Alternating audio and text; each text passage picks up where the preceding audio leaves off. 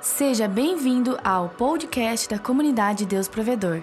Ouça essa mensagem e seja edificado. Deus sempre faz as coisas da melhor maneira possível. Quando lá no tempo de Eli, eu não sei se você conhece sobre o sacerdote Eli. Lá naquele tempo existia uma mulher chamada Ana que há muitos anos clamava a Deus por um filho.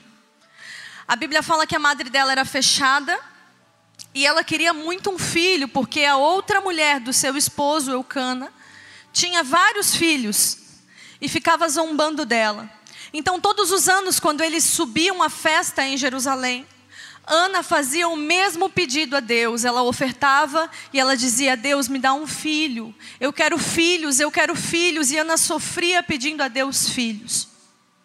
Naquela época, como eu falei, o sacerdote escolhido por Deus, levantado por Deus, se chamava Eli. Porém, Eli estava vivendo um período não muito bom, não muito obediente na vida dele.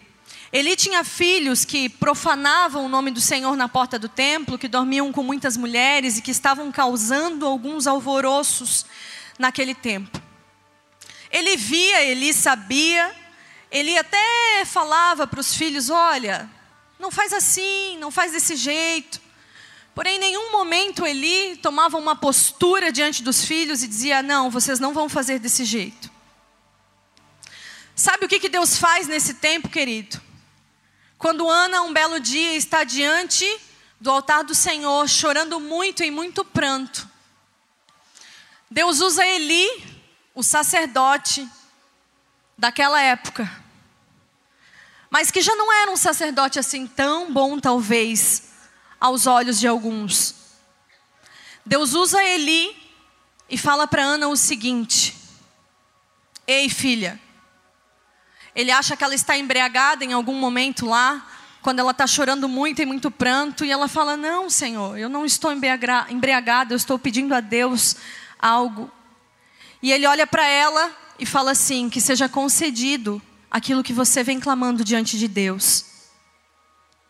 Deus usa um homem que aparentemente já estava caído para abençoar a vida de uma mulher. E sabe quem é o filho de Ana? Samuel. Deus usa Eli, o sacerdote daquela época, mesmo que ele não estava vivendo uma vida 100%, Deus usa Eli para liberar uma palavra sobre a vida de Ana.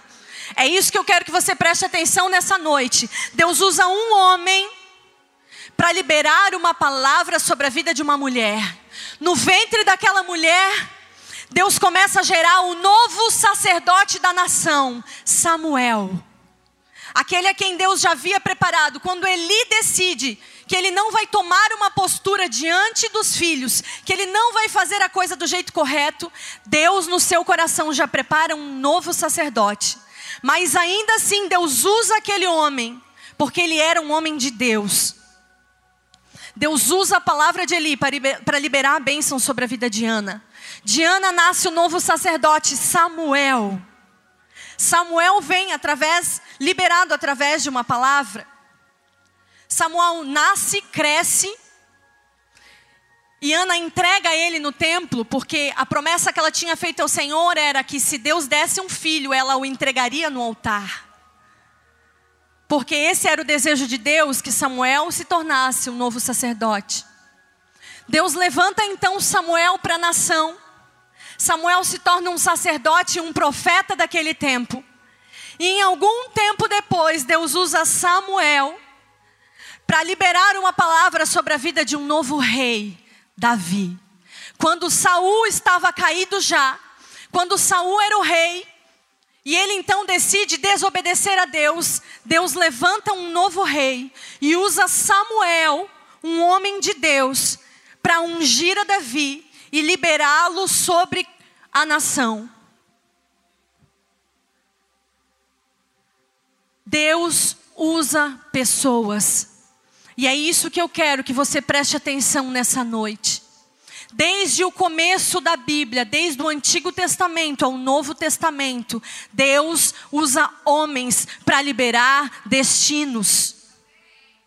Deus usa homens cheios de autoridade, empoderados por Ele, para liberar destinos de pessoas. Davi se torna o rei de Israel. E agora nós vamos pular, lá para o Novo Testamento, mas na genealogia de Davi nasce Jesus, o Redentor. Através de quem? De uma mulher famosa? De uma rainha? De alguém conhecida? Não. Jesus nasce através de uma mulher totalmente desconhecida, uma mulher que se dispõe, uma mulher que era solteira, a mulher chamada Maria.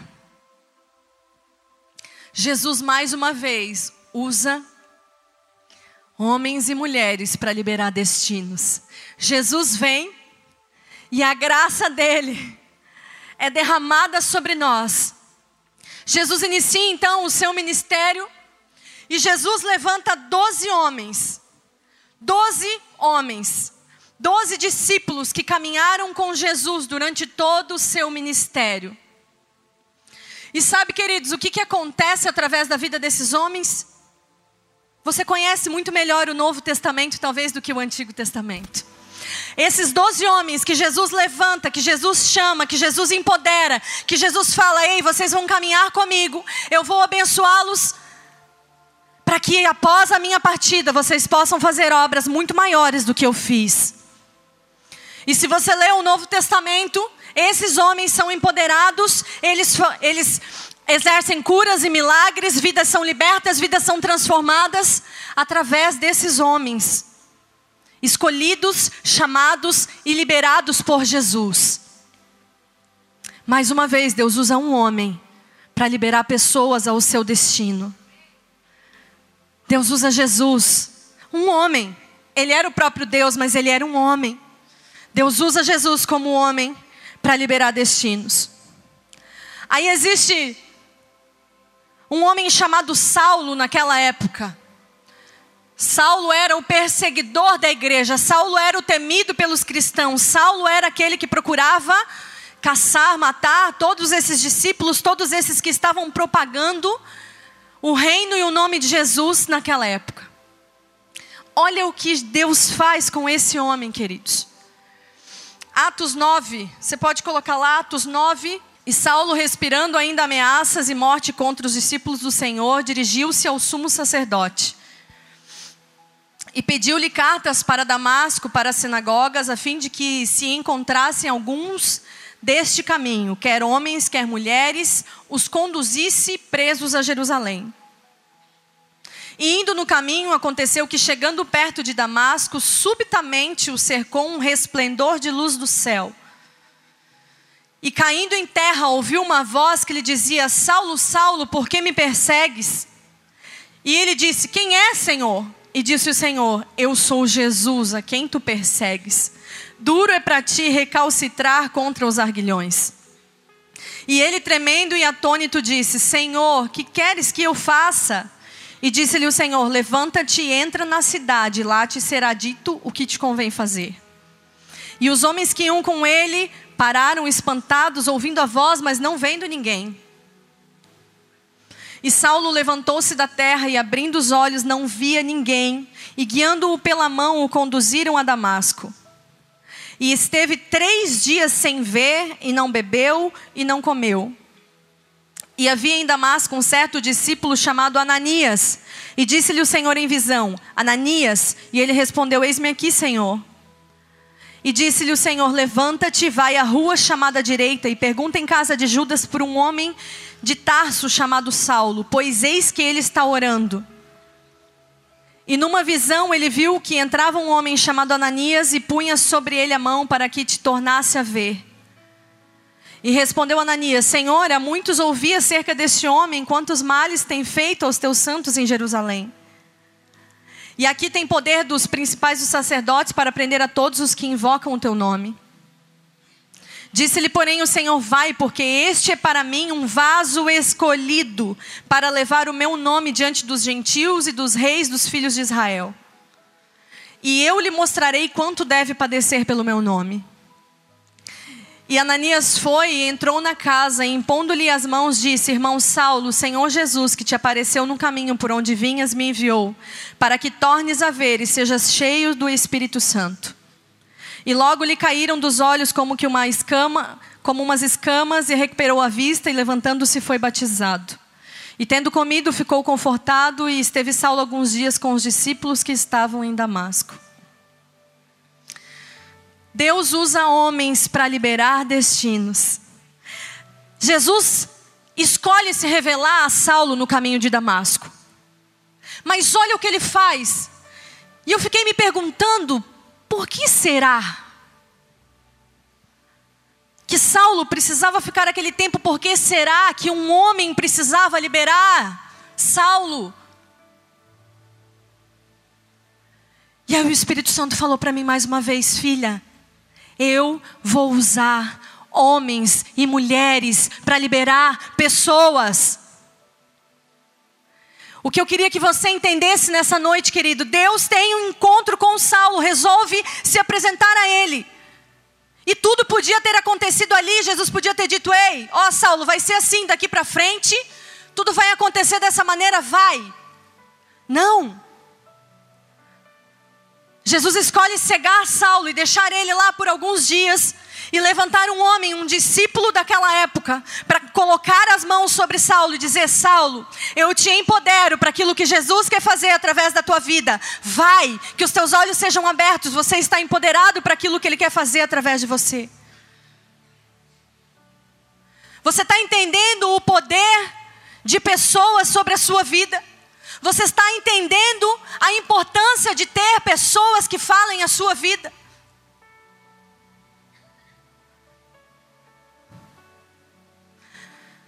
Ah, Jesus.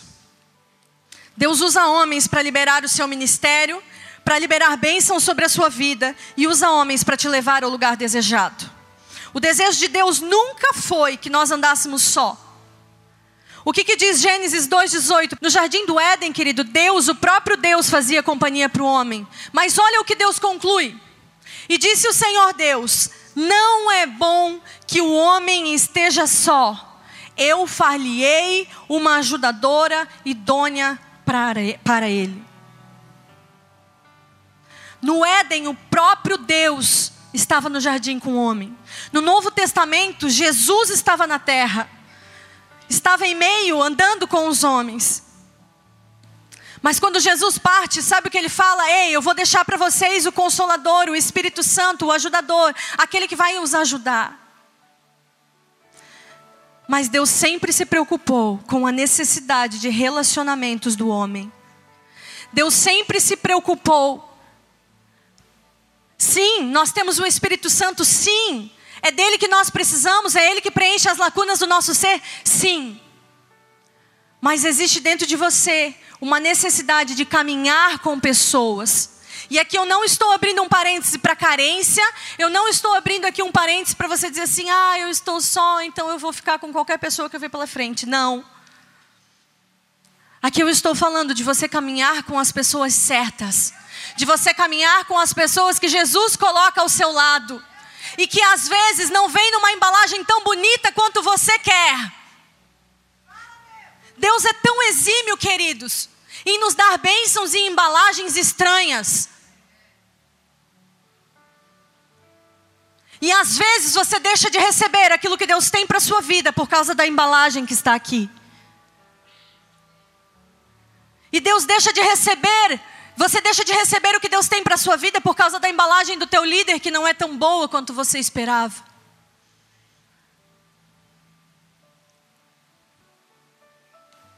Deus sempre fez tudo para estar perto de nós. Deus sempre fez tudo para estar perto de mim e de você.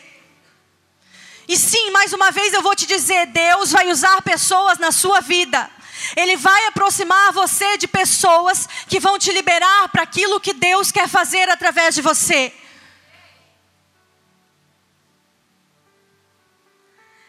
É muito fácil se intitular alguma coisa, mais difícil é você esperar o tempo até que Deus levante alguém que coloque as mãos sobre você, te empodere, te envie para aquilo que Deus deseja. Tá cheio de pessoas se intitulando na nação. Tá cheio de pessoas dizendo eu sou, eu sou, eu sou. Mas quantos são levantados através de uma imposição de mãos? A maioria dos ministérios que se expande. A maioria dos ministérios que pregam verdades são ministérios que foram gerados através de uma imposição de mãos. Através de um discípulo que Deus diz e fala assim: Ei, Ananias, vai lá, coloca a mão sobre o meu filho, eu quero mandar ele para as nações. É muito fácil, querido, hoje pagar uma passagem e dizer que você vai para a África. É muito fácil. Agora, difícil é você ficar ali esperando o tempo para que Deus levante alguém e diga: Filho, é teu tempo, vai. Há muito mais precisão. Sabe por quê? Porque eu entendo que filhos são como flechas na mão do valente. Filhos são flechas. Nós todos aqui somos filhos de um ministério. Todos aqui somos filhos dessa casa. Então nós somos como flechas na mão da nossa liderança, sendo lançadas para onde Deus deseja. Creia nisso, querido. Você é como uma flecha. Então, quando você é direcionado para algo, é Deus te dizendo, ei, espera, ou é Deus te dizendo, ei, vai, é o teu tempo de avançar. Sabe o que eu vou te dizer sobre a embalagem? Se Ana tivesse olhado para Eli como um homem, como Samuel teria nascido? Se Ana tivesse olhado para a vida do profeta, talvez ela tivesse ficado um pouco assim, é, não sei, talvez. Mas Ana não olhou para a vida de Eli. Ana olhou para um homem de Deus, alguém que tinha sido ungido como sacerdote, e até que Deus tirasse ele dali, Ana cria de que aquele era o sacerdote levantado por Deus. Existia uma autoridade na vida dele, era para isso que Ana olhava.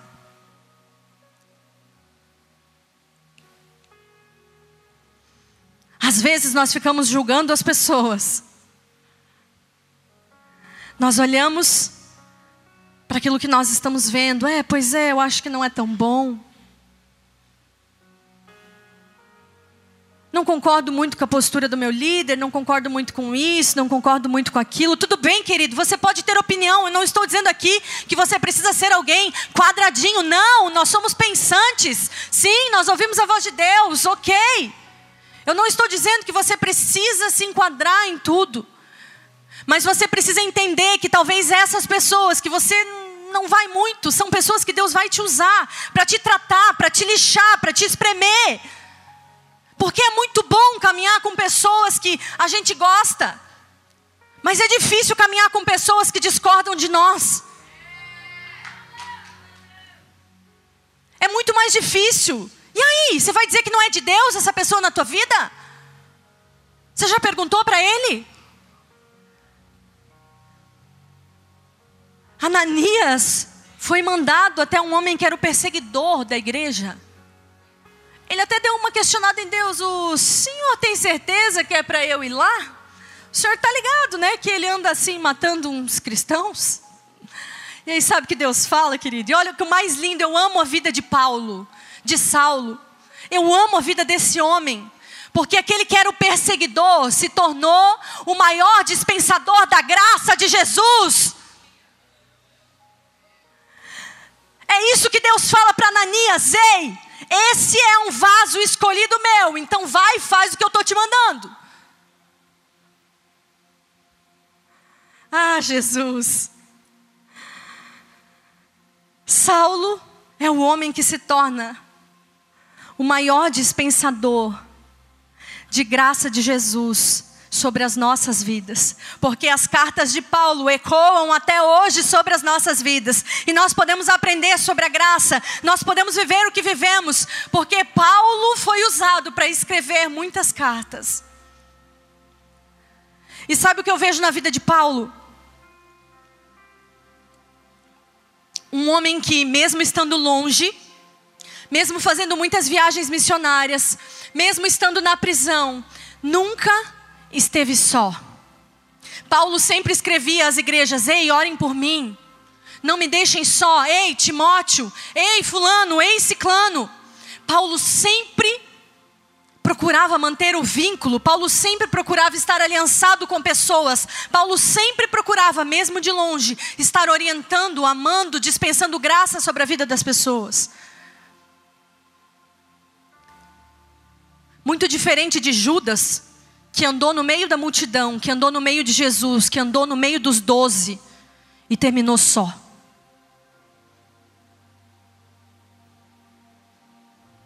Sabe por quê, queridos? A tendência do nosso coração é se afastar. A tendência do nosso coração é se afastar tanto de Deus quanto das pessoas. Nós não queremos ser moldados, nós não queremos ser apontados, nós não queremos ser, não queremos. Nós só queremos as palavras boas, as coisas boas, as bênçãos, isso nós queremos caminhar com pessoas. Agora, quando elas são usadas na nossa vida, para nos confrontar, às vezes elas não são tão boas assim. Reconheça que você precisa de pessoas na sua vida. Deus não nos fez para caminharmos só. Eclesiastes 4, do 8 ao 12, ele diz o seguinte: Há um que é só, ele não tem ninguém, nem tampouco filho, nem irmão, e contudo não cessa do seu trabalho. E também os seus olhos não se satisfazem com a riqueza.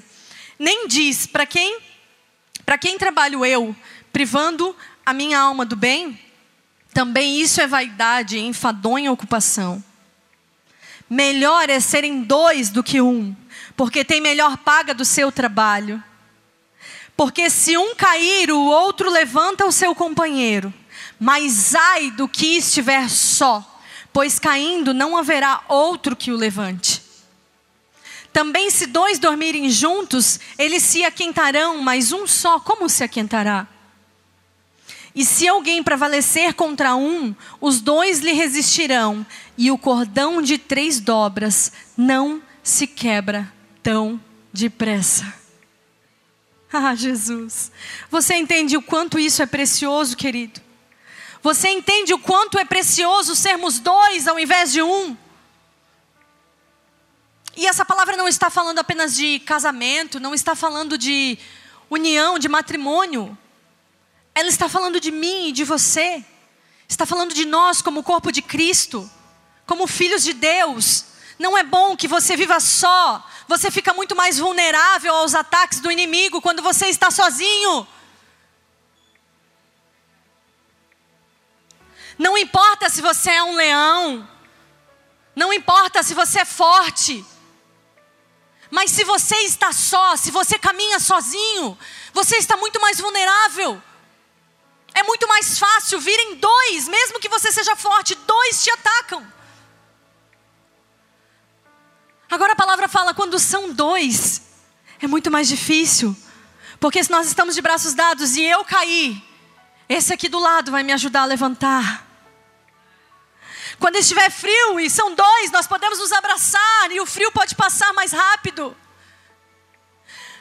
Quando temos que trabalhar, então dois ganham dois salários e tudo se torna muito melhor, é mais fácil. Entenda, a graça de Jesus nos torna um só corpo. A graça de Jesus nos torna um. Nós somos um em Cristo Jesus. Mas esse corpo, a palavra fala que ele tem diferentes membros. Então, mesmo que nós estejamos todos ligados em Jesus e nos tornamos um, ainda assim somos diferentes uns dos outros. E é com essa diferença que eu queria que você aprendesse a lidar. Eu estava observando hoje durante o louvor, e eu olhei para tantas pessoas e eu vi tantas diferenças. Uns choram, uns levantam as mãos, outros ajoelham, outros riem, outros ficam em silêncio. Mas isso não quer dizer que todos não estão recebendo da presença do Espírito. Então isso me diz que existem sim diferenças no corpo de Cristo, e é com elas que nós precisamos aprender a lidar. Efésios 4, do 11 ao 16, diz o seguinte: E ele mesmo deu uns para apóstolos, outros para profetas, e outros para evangelistas, e outros para pastores e doutores querendo o aperfeiçoamento dos santos para a obra do ministério, para a edificação do corpo de Cristo, até que todos cheguemos à unidade da fé e ao conhecimento do Filho de Deus, a homem perfeito à medida da estatura completa de Cristo. Para que não sejamos mais meninos inconstantes, levados em roda por todo o vento de doutrina, pelo engano dos homens que com astúcia enganam fraudulosamente. Antes, seguindo a verdade em amor, cresçamos em tudo naquele que é a cabeça, Cristo, do qual todo o corpo, bem ajustado e ligado pelo auxílio de todas as juntas, segundo a justa operação de cada parte, faz o aumento do corpo para sua edificação em amor. Uau! Uau! Olha o que essa carta está dizendo, querido. Somos todos diferentes. Deus chamou uns para uma coisa, outros para outra, outros para outra. Mas para que o corpo de Cristo fosse unificado, para que o corpo de Cristo fosse edificado e juntos, juntos, estivéssemos seguros e crescêssemos em amor e crescêssemos em graça até chegarmos à estatura espiritual de Cristo, até chegarmos à maturidade. Sempre haverão pessoas ao nosso redor. Sempre haverão pessoas ao seu redor, e isso é projeto de Deus. Se não fosse projeto de Deus, Deus teria criado apenas Adão no jardim. E pronto, acabou. Seria apenas Adão, os animais, o jardim, Deus, o relacionamento e tudo certo, tudo lindo. Mas não. Lá no jardim, mesmo na companhia de Deus, Deus olha para o homem e fala assim: o homem precisa de companhia. Não é bom que o homem viva só. Vai ser muito mais fácil quando ele tiver uma ajudadora. Vai ser muito mais fácil quando ele tiver alguém que dê o braço com ele, diga: Estou junto com você, vamos caminhar, vamos fazer, vamos trabalhar.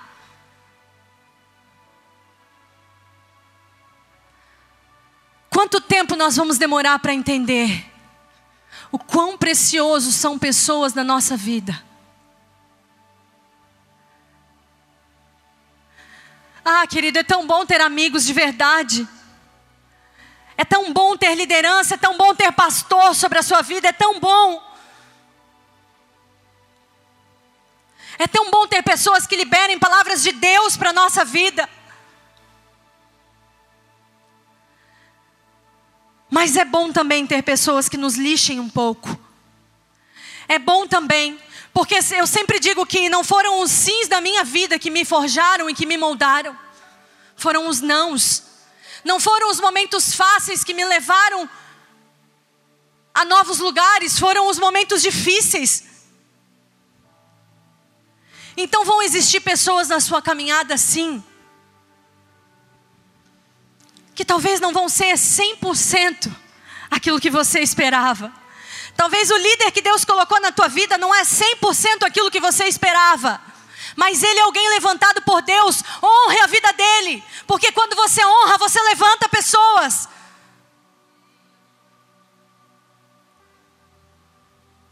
É muito mais fácil criticar, é muito mais fácil ficar dizendo assim: ai, não, acho que não. Claro, você é livre. Não estou dizendo aqui, querido, você tem que ficar no mesmo GC, que você tem. Não é isso. Use o bom senso. Mas eu estou te dizendo que nem tudo aquilo que às vezes a gente não se encaixa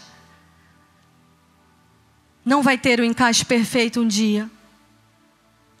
É difícil sim caminhar com pessoas diferentes. É muito difícil. Mas até que você entenda o propósito de estarem unidos.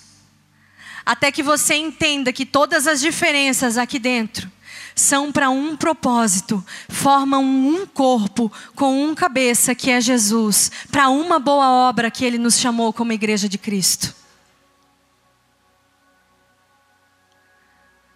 Todas as diferenças são necessárias dentro do corpo de Cristo. Quando nós aprendemos a valorizar as diferenças, tudo começa a fluir de uma maneira muito melhor. Olha para a vida dos discípulos. Eram todos iguais? Não. Jesus usou as diferenças dos, de todos eles para completar uma boa obra. Você tem, às vezes, o que a pessoa ao seu lado não tem. E a pessoa do seu lado tem aquilo que você não tem. Então Deus começa a unir esses propósitos na semana passada, eu estava lá em Blumenau, eu estava de férias essa semana. E o meu pai me convidou para ministrar uma mensagem no culto dele de domingo. E na quinta-feira ou na sexta-feira ele me pediu via WhatsApp que eu ia para lá no sábado. Daí ele falou: "Filha, vamos trocar. O pai vai ministrar para o mano no sábado nos jovens. Você ministra para o pai no domingo, então no culto." Eu falei, ok, pai, eis-me aqui. E eu comecei a orar e buscar do Espírito Santo e dizer: Ô oh, Espírito Santo, que tu queres falar com aquela igreja, o que tu queres falar? Fui para as minhas mensagens prontas já. E fiquei naquela: Espírito quer falar, Espírito quer falar. Deu sábado, deu sábado à noite, deu domingo de manhã, deu domingo à tarde. E a mensagem não vinha. E eu falei: Ah, Espírito Santo, e agora, né? Será que não era para eu ter aceitado? O que, que vai acontecer? E aí eu e meu esposo saímos para ir no mercado comprar um sorvete para sobremesa. E ele sempre tem o hábito de me perguntar, amor, o que, você vai pregar hoje? E aí eu falei para ele assim, não sei. O pai me deu um tema, mas a palavra ainda não veio. Daí ele olhou para mim e falou assim: Deus tem falado comigo sobre Cornélio. Aí eu falei, Cornélio? Eu falei, vou ler. Voltamos para casa, comemos a sobremesa, eu fui para o quarto e fui ler sobre Cornélio. Deus me deu uma mensagem tremenda naquele dia. O tema era Família debaixo da graça. E quando eu terminei a mensagem, eu falei assim: Uau! Eu entendi que Deus une propósitos. Deus deu a revelação para ele, mas deu para mim o dom de falar, se expressar e etc. Não é a primeira mensagem que ele me dá. Deus fala com ele, Deus revela para ele, ele fala: "Amor, Deus falou isso aqui comigo, faz sentido para você?" Eu falo: "Uou, faz muito sentido." Por que, que eu estou te contando isso, querido? Eu estou te dando um exemplo de como Deus une propósitos. Talvez se vocês olharem, conhecerem a minha vida do Saulo a fundo, veem que nós somos extremamente diferentes. Deus nos chamou de maneira tão diferentes, mas que no meio se unem com propósitos iguais. E aí, nesse momento, nós conseguimos entender as nossas diferenças. Você entende isso? Estou te dando um exemplo muito simples para que você entenda que Deus coloca pessoas do teu lado para completar, às vezes, a boa obra que você precisa. Deus coloca pessoas do teu lado que muitas vezes vão te liberar uma palavra, vão te dar uma dica daquilo que você precisa fazer, o lugar onde você precisa alcançar.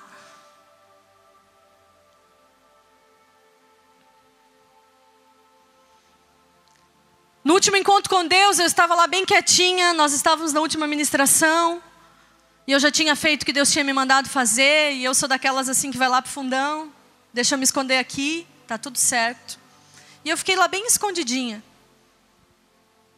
Por que, que eu vou te dizer isso? Porque Deus move quem Ele quer mover, do jeito que Ele quer mover, para falar a sua vida. Não importa onde você se esconda. E essa foi uma das partes da mensagem que Deus me deu sobre Cornélio.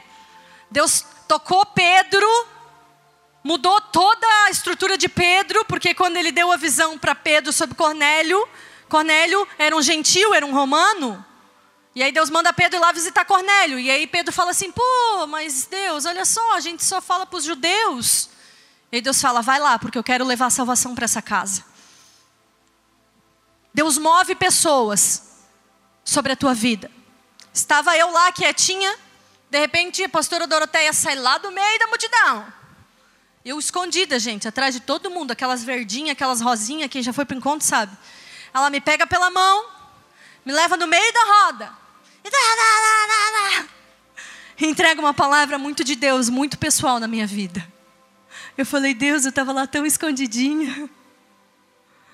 Aí de repente vem uma doida. Que nem convive muito comigo, chega lá e fala um negócio assim, de Deus. Ela sabe quem é. E aí o que, que eu vou dizer, querido? Deus levantando pessoas, Deus usando pessoas para dizer: ei, o seu destino é esse. Ei, vai, faz. Eu vou duvidar que Deus usa pessoas ainda.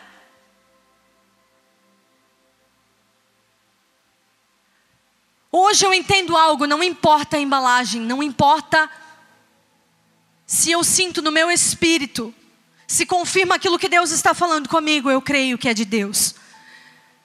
Sabe por quê? Porque as pessoas da parte de Deus, elas nunca vão te dizer algo que o Espírito já não tenha te dito. Ananias foi para confirmar e liberar aquilo que Saulo tinha vivido no caminho de Damasco. Saulo tinha se encontrado com Jesus. Ele já tinha sentido a glória, o poder. Ele já sabia naquele momento quem Jesus era. Naquele primeiro encontro. Aí Deus levanta um homem chamado Ananias e diz: Vai lá e libera ele. Ananias vem, coloca a mão sobre ele, ele recebe o poder do Espírito, confirmando aquilo que Saulo já tinha vivido no caminho de Damasco com Jesus. É dessa maneira que Jesus usa pessoas na sua vida. É óbvio que você não vai dar ouvidos a qualquer um. É óbvio que não é qualquer pessoa que chega e fala: Eis que te digo, querido. Oh, peraí. Mas as pessoas que vêm da parte de Deus, elas têm uma mensagem que já está latente no seu coração. Elas têm uma mensagem que confirma aquilo que o Espírito Santo já te falou, aquilo que Deus um dia já te revelou e você não acreditou.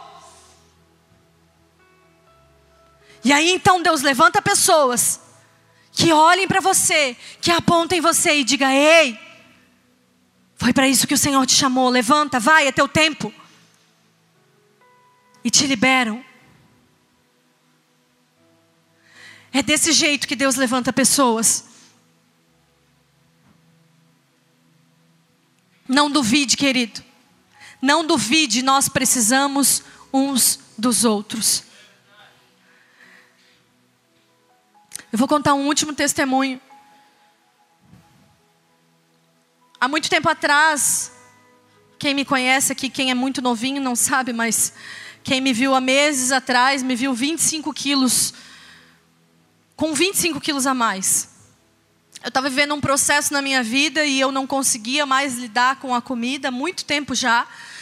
Eu sentia que eu tinha um problema, eu orava a Deus eu dizia, Deus, onde está meu déficit? Eu conversava com a pastora Dai, com essa proximidade, ela me falava muito sobre amor próprio, sobre muitas coisas, mas eu não sabia o que fazer, eu não sabia como fazer para sair daquela situação.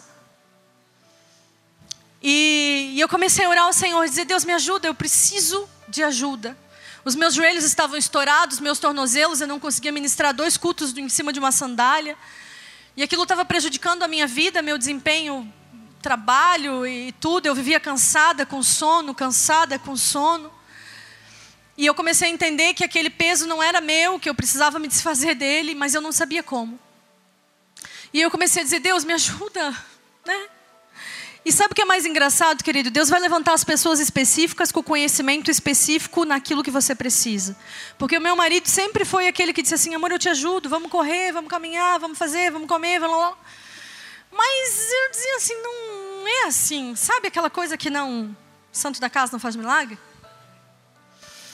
E de repente, Deus levanta uma amiga de Blumenau e fala para mim assim: amiga, prima, né? casada com um primo meu, a gente muito amigo, uma amizade de adolescência, ela falou para mim assim, prima, como que tá o teu processo de emagrecimento? Do nada, a gente falando assim sobre coisas aleatórias. E ela falou para eu falei para ela assim, eu falei, então, né?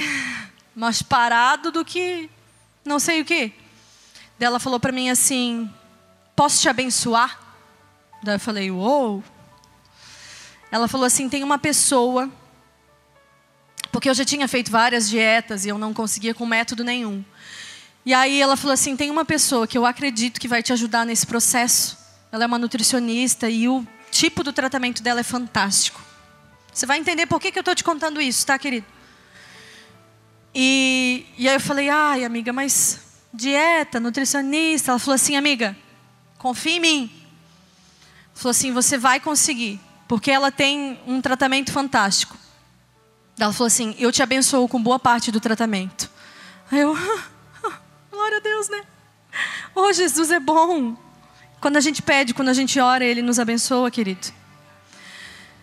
E aí ele levanta primeiro a vida dessa minha prima, e depois ele levanta essa mulher, essa nutricionista, com um trabalho fantástico, que começamos a trabalhar junta e todo um processo diferenciado. Eu eliminei 25 quilos, praticamente 25 quilos em quatro meses e meio de uma maneira super saudável, sem dietas loucas, só com uma reeducação alimentar.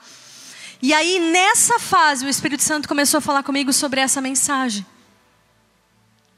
O Espírito Santo começou a falar comigo assim, filha, porque eu sempre fui uma pessoa muito mato no peito, faço todas as coisas e vamos lá.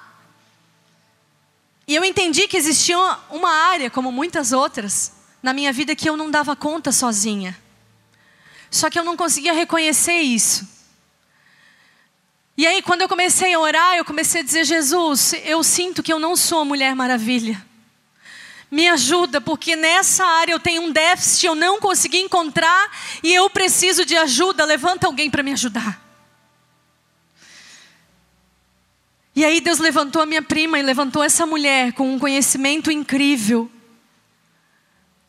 com conhecimento do meu organismo, com todo um estudo desenvolvido e tudo mais, me fez conhecer o meu organismo. E tudo deu muito certo. Sabe o que eu quero te dizer com isso, querido? Que Deus vai levantar pessoas com conhecimentos específicos e com coisas que você precisa. Você não é o super-homem, você não é a super-mulher, você não é a Mulher Maravilha, ou o Batman, ou qualquer outro super-homem. Existem áreas na sua vida que você precisa reconhecer que precisa de ajuda. Quando você reconhece que precisa de ajuda, Deus levanta pessoas para te ajudar nessa área. E essas pessoas vão caminhar com você, vão te dar o ombro até que você se sinta seguro para dar o próximo passo sozinho. Porque isso vai acontecer. Deus levanta pessoas para te ajudar, mas não é para a vida toda. Algumas pessoas vão passar pela tua vida para te abençoar para te ajudar, para te ensinar, e Deus vai enviá-las a outros. Mas você precisa reconhecer que tem coisas na sua vida que você não vai conseguir sozinho. E isso não é ruim. Nós não somos perfeitos, só Jesus foi. Então entenda que talvez essa pessoa que está aí do teu lado, Deus colocou na sua vida para por um tempo ser aquele que vai te carregar. Para por um tempo ser aquele que vai te ensinar. Para por um tempo vai ser aquele que vai te direcionar ao caminho. Para que você possa acertar.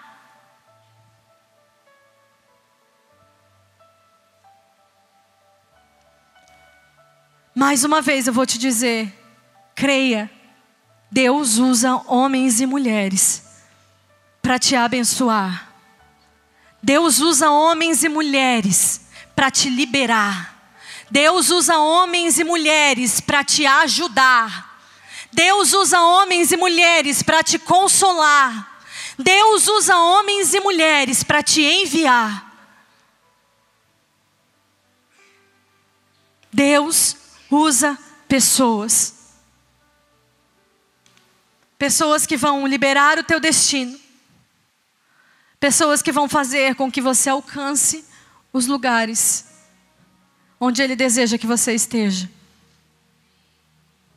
Você pode crer nisso nessa noite. Você pode crer nessa palavra nessa noite. Há tantos outros exemplos, querido, na Bíblia. Se você observar, tudo é sobre Jesus, mas através de pessoas.